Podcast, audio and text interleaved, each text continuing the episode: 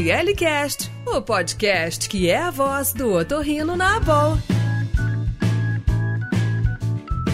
Bem-vindos ao Otorrino Cast, podcast da ABOL, da Associação Brasileira de Otorrinolaringologia e Cirurgia Cérvico-Facial. Eu sou Eduardo Batistella, presidente atual da Associação Brasileira, e esse será o nosso podcast. O Dr. Ricardo vai continuar com vocês e vai se apresentar. Olá, pessoal, tudo bem? Sou Ricardo Dolce, professor assistente da Santa Casa de São Paulo. Uma grande honra poder estar aqui fazendo esse podcast tão especial. E esse é um podcast que é uma troca de experiências, como a gente sempre vem falando, é, para a gente falar sobre temas relacionados ao torrinolaringologia, assim como a saúde e bem-estar. O tema de hoje será medicina aeroespacial e suas aplicações na otorrino. Um tema muito importante porque a medicina aeroespacial passou a ter a otorrinolaringologia como sua área dentro da sua área de atuação. E hoje nós teremos dois experts aqui. O nosso coordenador do departamento, Dr. Guilherme Webster, e a nossa também coordenadora, já foi coordenadora, doutora Juliana Caldeira. Peço a vocês então que se apresentem aos nossos ouvintes. Doutor Guilherme primeiro. Obrigado. Boa noite, gente. Sou Guilherme, sou militar da Força Aérea, moro em Florianópolis e assim como minha colega Juliana, realizei o curso de Medicina Aeroespacial na Universidade da Força Aérea durante o treinamento para médicos da FAB no Rio de Janeiro. Olá, pessoal. Eu sou Juliana, também sou militar da Força Aérea. Atualmente sou chefe da seção de otorrino do Hospital de Força Aérea de São Paulo. Também atuo no setor pericial deste hospital. E com relação à minha parte acadêmica, eu fiz minha especialização em medicina aeroespacial no próprio treinamento da aeronáutica, assim como o Guilherme, e tenho doutorado nesse tema de medicina aeroespacial aqui pela USP. É um prazer estar aqui com vocês. Obrigada pelo convite. Obrigado, Juliana. Obrigado, Guilherme, pela presença de vocês e poder ajudar os nossos ouvintes a entender mais sobre essa área que agora, como o Dr. Batistella falou, uma área de atuação da autorria.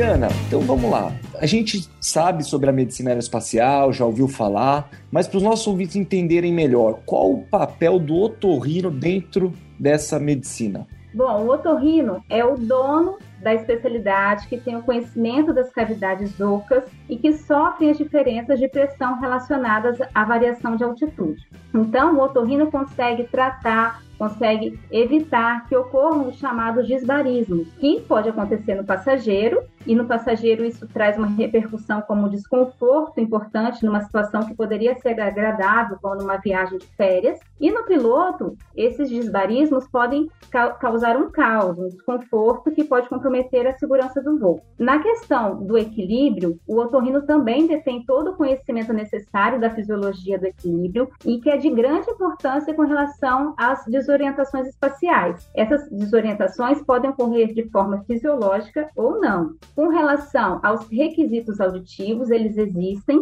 é, tanto para os pilotos quanto para os controladores de voo. Para quem não sabe, os controladores de voo são tão importantes na aviação quanto os pilotos. É, eles trocam informações super importantes com os pilotos. E o otorrino é o profissional que vai atuar na prevenção e no tratamento das perdas auditivas desses grandes protagonistas da aviação, que são os pilotos e os controladores do voo. Com relação aos distúrbios do sono, é, nós também estamos aptos a atuar, é, porque são problemas muito relevantes com relação à segurança do voo e que a gente pode abordar esses assuntos mais para frente na nossa conversa. Fantástico, Juliana, muito legal, tá? Mas aí, Guilherme, eu vou aproveitar e perguntar para você. Nós que somos otorrinos, a gente recebe paciente todo dia no consultório, ou quase todo dia, em que eles dizem assim: Poxa, doutor, eu tô com o nariz trancado, tô com dor de ouvido. E daí, como é que eu faço? Posso viajar? Não posso? O que o otorrino realmente pode fazer para ajudar esse paciente pensando em medicina aeroespacial? Qual é o papel dele mesmo? Então, doutor Batistella, com certeza a nossa função é alertar esse paciente para todos os problemas que podem ser causados durante a submissão desse paciente num ambiente hipobárico. Muitos não sabem, mas quando a gente viaja lá para cima, a pressão atmosférica numa cabine de avião é equivalente a estarmos numa altitude entre 5 e 8 mil pés. Bom, 5 8 mil pés por torrino não significa nada. Então é algo na casa de 1.500 a 2.500 metros de altitude. E qual que é a importância disso, né? Por que, que isso é importante para gente? Uma vez que nós diminuímos a pressão atmosférica, várias leis das física, da física que regem os gases vão ser responsáveis por várias mudanças no nosso meio.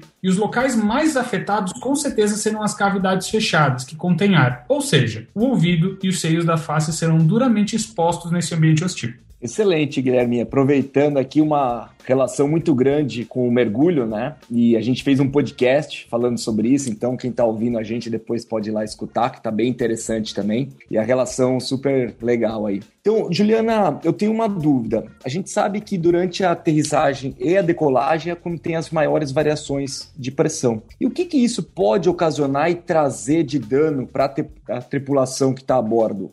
Olha, eu vou explorar mais um pouquinho o que o Guilherme já falou. As consequências são os disbarismos, mais conhecidos, os principais são os barotraumas, é, que no nosso consultório é muito comum as barocinusites e as barotites, que são causas mais frequentes de afastamento dos profissionais da aviação. Saindo um pouquinho da, da, da, nossa área de otorrino, também existem os distúrbios gastrointestinais. Devido à aerodilatação dessas cavidades ocas, podem ocorrer cólica, desconforto abdominal importante. A explicação física para esses disbarismos é, vem realmente de uma lei que, me desculpe aqui, mas eu vou trazer porque é importante o conceito, é a lei de Boyle-Mariotti, e que ela diz que numa temperatura constante, o volume de um gás é inversamente proporcional à pressão exercida sobre ele. O que, que isso quer dizer, gente? Então, falando das nossas cavidades ocas da orelha média e dos seios paranasais. À medida que subimos, a pressão atmosférica diminui. Embora a aeronave seja pressurizada, ela não mantém a mesma condição da decolagem. Com a queda da pressão no interior da aeronave, o volume dos gases das nossas cavidades aumenta. Isso pode levar a uma dor se, alguém, se houver algum impedimento da saída destes gases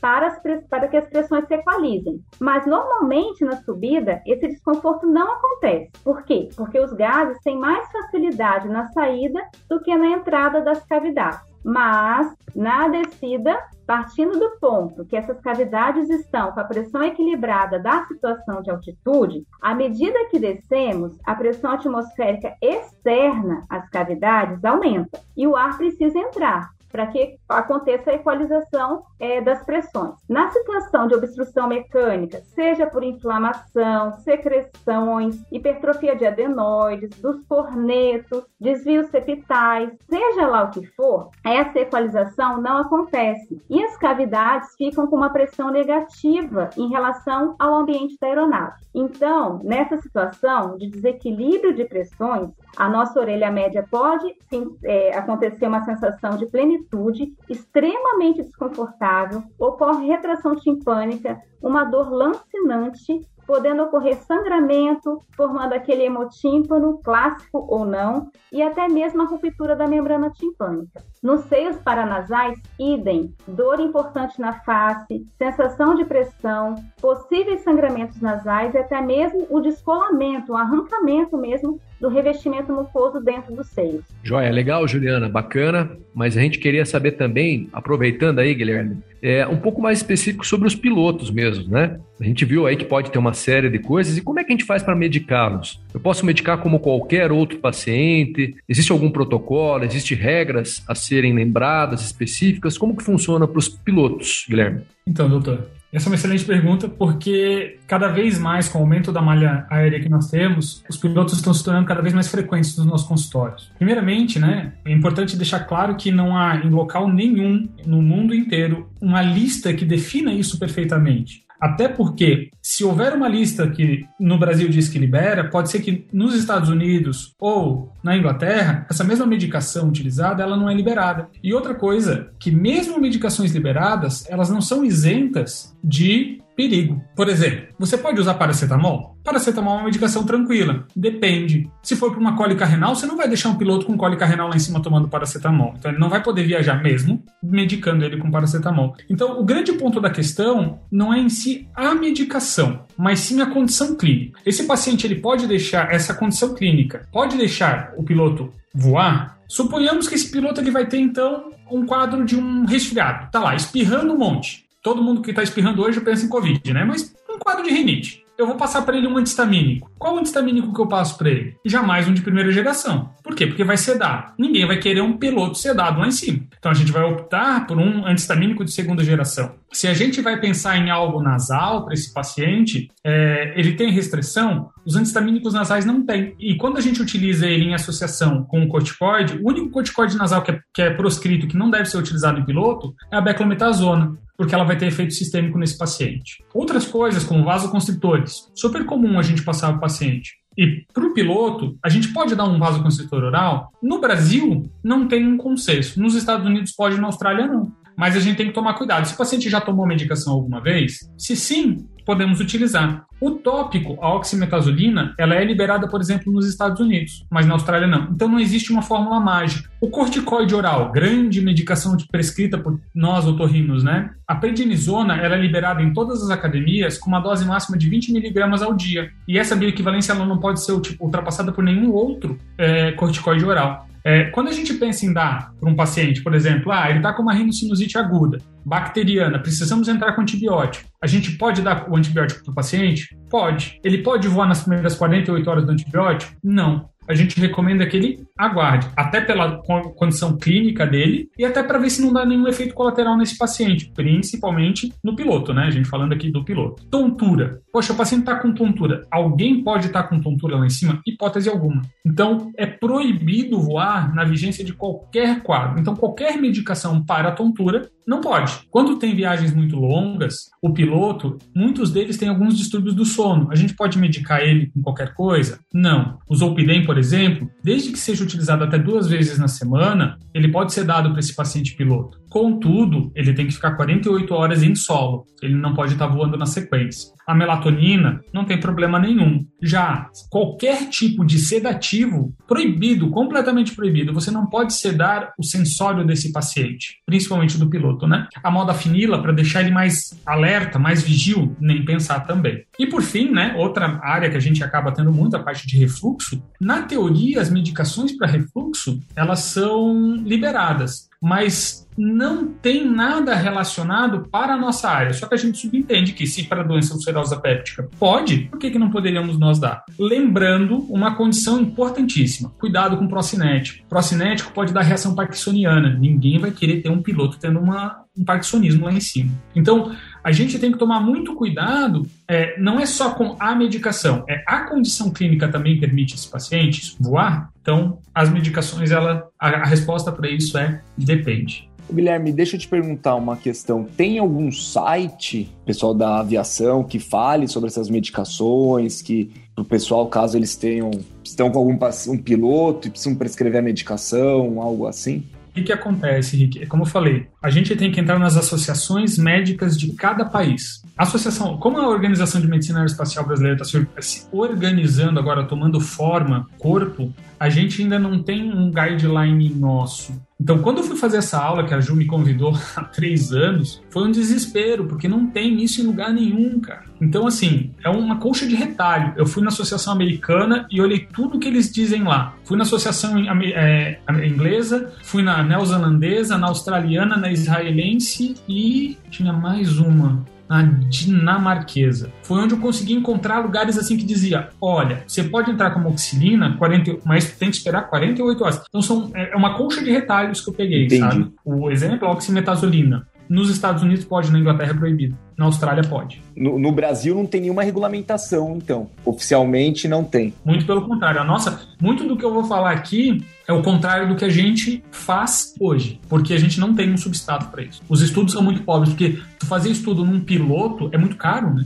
E muito pouco, né? População pequena, né? Exato. Perfeito, Guilherme. Interessante, é importante essa menção, que é, às vezes a gente vai lá para a internet, começa a procurar e não vai ter essa informação referente a essa, o que pode e o que não pode, né? Que a gente faz quando tá a gestante chega no consultório. É, então, para todos os colegas saberem e terem isso em mente, essas recomendações que você já deu, você já perdeu esse tempo aí, né, Guilherme, pesquisando cada local de cada associação.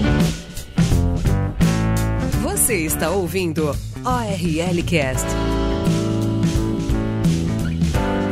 Bom, a gente falou sobre as alterações que a tripulação pode ter devido à despressurização. A gente comentou sobre as medicações dos pilotos, mas Juliana, sendo mais específico em relação aos pilotos, caso haja perda de audição, quais são as implicações para esses, esses, pilotos que têm perda de audição? Olha, Rick, esse é um tema que eu gosto bastante, é, faz parte da minha linha de pesquisa do doutorado. É, o impacto da perda auditiva nos pilotos é que interfere na comunicação. E a comunicação é um fator essencial da segurança do voo. É, na, na, na, minha pesquisa, a gente levantou dados do Seripa 4, é, a gente constatou que dentre 267 acidentes que aconteceram no Brasil entre os anos de 2000 a 2017, 18% tiveram como fator causal a falha na comunicação. Mas para nossa tranquilidade, o piloto que tem a perda auditiva, ele tem um fator de proteção, que é a familiaridade com os jargões da aviação e com a radiofonia. Então, em um outro estudo que a gente levantou, com pilotos que, tinha, que tinham perda auditiva, que acertavam somente 70% dos testes de discriminação desses convencionais, com dissílabos, monossílabos, né? Quando eles foram testados com jargões da aeronáutica, estes pilotos com perda auditiva acertaram cerca de 99% daquilo que foi dito. Então, isso traz uma tranquilidade. É, com relação aos critérios auditivos, eu vou passar aqui para vocês. O piloto comercial ele precisa escutar até 35 decibéis entre as frequências de 500 a 2000 Hz e até 50 decibéis em 3000 Hz. Isso em cada orelha separadamente. Se ele não preencher esse critério, existe a possibilidade de ser aprovado nos testes de proficiência técnica, pode ser em simuladores ou em voos reais mesmo. E vale ressaltar que aqui no Brasil não é permitida a reabilitação auditiva através da protetização, visando alcançar os critérios audiométricos que eu acabei de mencionar. É, isso diferente de outros países, como nos Estados Unidos e na Austrália, que permitem o uso das próteses nos pilotos, tá? E dessa forma, o que a gente, o que tem, o que nós otorrinos temos que fazer é prevenir a perda auditiva nesse tipo de profissional. A gente tem que orientar hábitos de vida saudáveis. Isso já deve ser inerente à profissão do piloto, né? E também hoje em dia nós temos é, disponíveis no mercado excelentes fones com cancelamento de ruído que ajuda a prevenir as perdas auditivas é, decorrentes da exposição ao ruído de, de elevada intensidade. Legal, Juliana, informações que eu pelo menos realmente desconhecia que existem esses critérios para o piloto, né? Interessante. Pelo que você falou, é extremamente importante, né? Em relação aos pilotos ainda, Guilherme, é, caso ele tenha tontura, qual que devem ser os procedimentos que o médico otorrino deve ter e realizar. Bom, Rick, é o seguinte: jamais, como eu falei antes, um piloto com tontura ele pode voar. Na vigência de um quadro agudo, a gente tem que afastar sempre. A perda da capacidade, da capacidade de noção espacial ela pode se tornar mortal lá em cima, tanto para ele como para todas as outras pessoas que estão tá lá dentro daquele voo, que pode ser qualquer um de nós. Infelizmente, o ser humano ele é um ser para viver na Terra, com os pés no chão no mundo que a gente chama de bidimensional. Né? Quando o Santos Dumont criou o avião, ele nos deu essa missão de viver no mundo tridimensional. Só que os nossos órgãos responsáveis pelos nossos sentidos, eles não estão preparados isso. E com isso, né, nós não podemos jamais, então, liberar um piloto que não esteja com o sistema vestibular dele 100% apto. A gente deve cuidar muito disso, muito. Pois quando o piloto é afastado, esse é o único ganha-pão dele. Mas primeiro de tudo, a gente tem que lembrar a segurança do voo. Lembrar que a doença de Meniere é uma causa completamente incapacitante. Lembrar que as doenças por, hipo, por hipofunção labiríntica podem incapacitar um piloto de voar, se ele não for reabilitado após. Então é muito difícil, a gente tem que ficar muito atento, porque a gente pode estar lá que nas causas de um acidente aéreo, a maior parte é causa por fator humano. E esse fator humano muitas vezes a gente pode estar interferindo diretamente. Perfeito, Guilherme, muito legal, tá? É uma coisa até que eu sempre tive alguma dúvida ali, achei muito interessante. E gostaria de aproveitar então falar, Juliana, é, a gente está falando muito de parte de, de, de, ouvido, né, de tontura, e no quesito de apneia do sono. Isso é importante também, a gente atua nessa área, não? Como que funciona para o aeronavegante? Sim, doutor Batistella. É, a principal repercussão da síndrome da apneia no aeronavegante é a sonolência excessiva, né? E nesse caso, eu chamo atenção para os pilotos e para os controladores de voo. De novo, são aqueles que ficam nas torres de comando dos aeroportos trocando informações importantes com os pilotos. Então, estes profissionais, eles precisam estar muitíssimo despertos durante as suas atividades. Lembrando que estamos falando da apneia numa população que já tem predisposição à sonolência excessiva, tanto pela jornada de trabalho noturna, quanto pelas alterações frequentes no ritmo circadiano. Então, essas repercussões da apneia de maior importância aqui, com esse tipo de profissionais, elas acontecem na esfera cognitiva, no desempenho psicomotor, no aspecto emocional. Quando eu digo na esfera emocional, no humor propriamente dito. Imagina quanto isso é importante. Olha, atenção, raciocínio lógico, capacidade de pronta resposta, a memória de curto prazo, tanto no piloto quanto no controlador de voo. Já as alterações afetivas que eu falei é, também costumam estar presentes. A gente sabe que com sono é difícil estarmos confortáveis, bem-humorados, e isso também pode trazer impacto negativo no comportamento desses aeronavegantes e na resposta frente aos estímulos exteriores. Excelente, muito bom.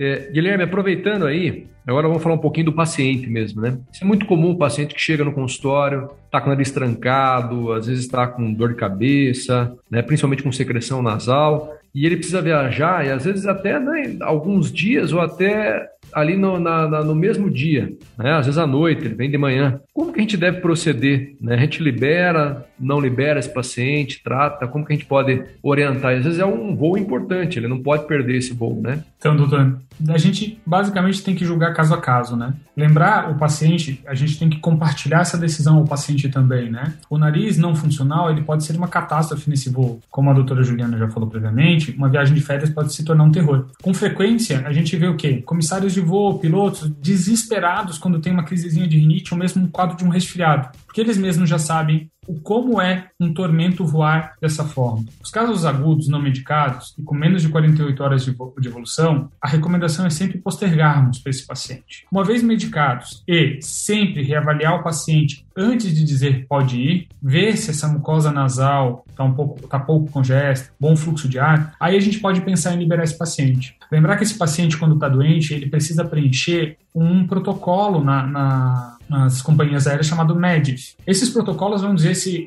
ele tem uma tendência ou não a voar. Muitas vezes eles ficam com medo. Eu lembro uma vez um voo São Paulo-Floripa que o pai ficou desesperado porque a aeromoça viu a criança com o nariz escorrendo violentamente e disse: Olha, não recomendo que seu filho voe. E o pai achou um absurdo aquela recomendação. E ele sentou justamente do meu lado e disse: Olha que absurdo, não quer que meu filho voe, uma criança de seis meses. Aí eu perguntei para ele assim: é, O senhor sabe por quê? Não, é porque pode estourar o tímpano do seu filho, pode ter um problema maior, ou teu filho pode ir chorando daqui até lá por muita dor de ouvido. A pior que ele já teve na vida dele. O pai olhou, então é melhor eu postergar, né? É. Aí ele foi lá, pediu para a moça, pediu desculpa, desceu do voo. Então é algo extremamente comum, mas que a gente não dá bola, porque é só um resfriado. O que, que isso mais pode dar, né? Legal, Guilherme. Interessante, os bastidores aí.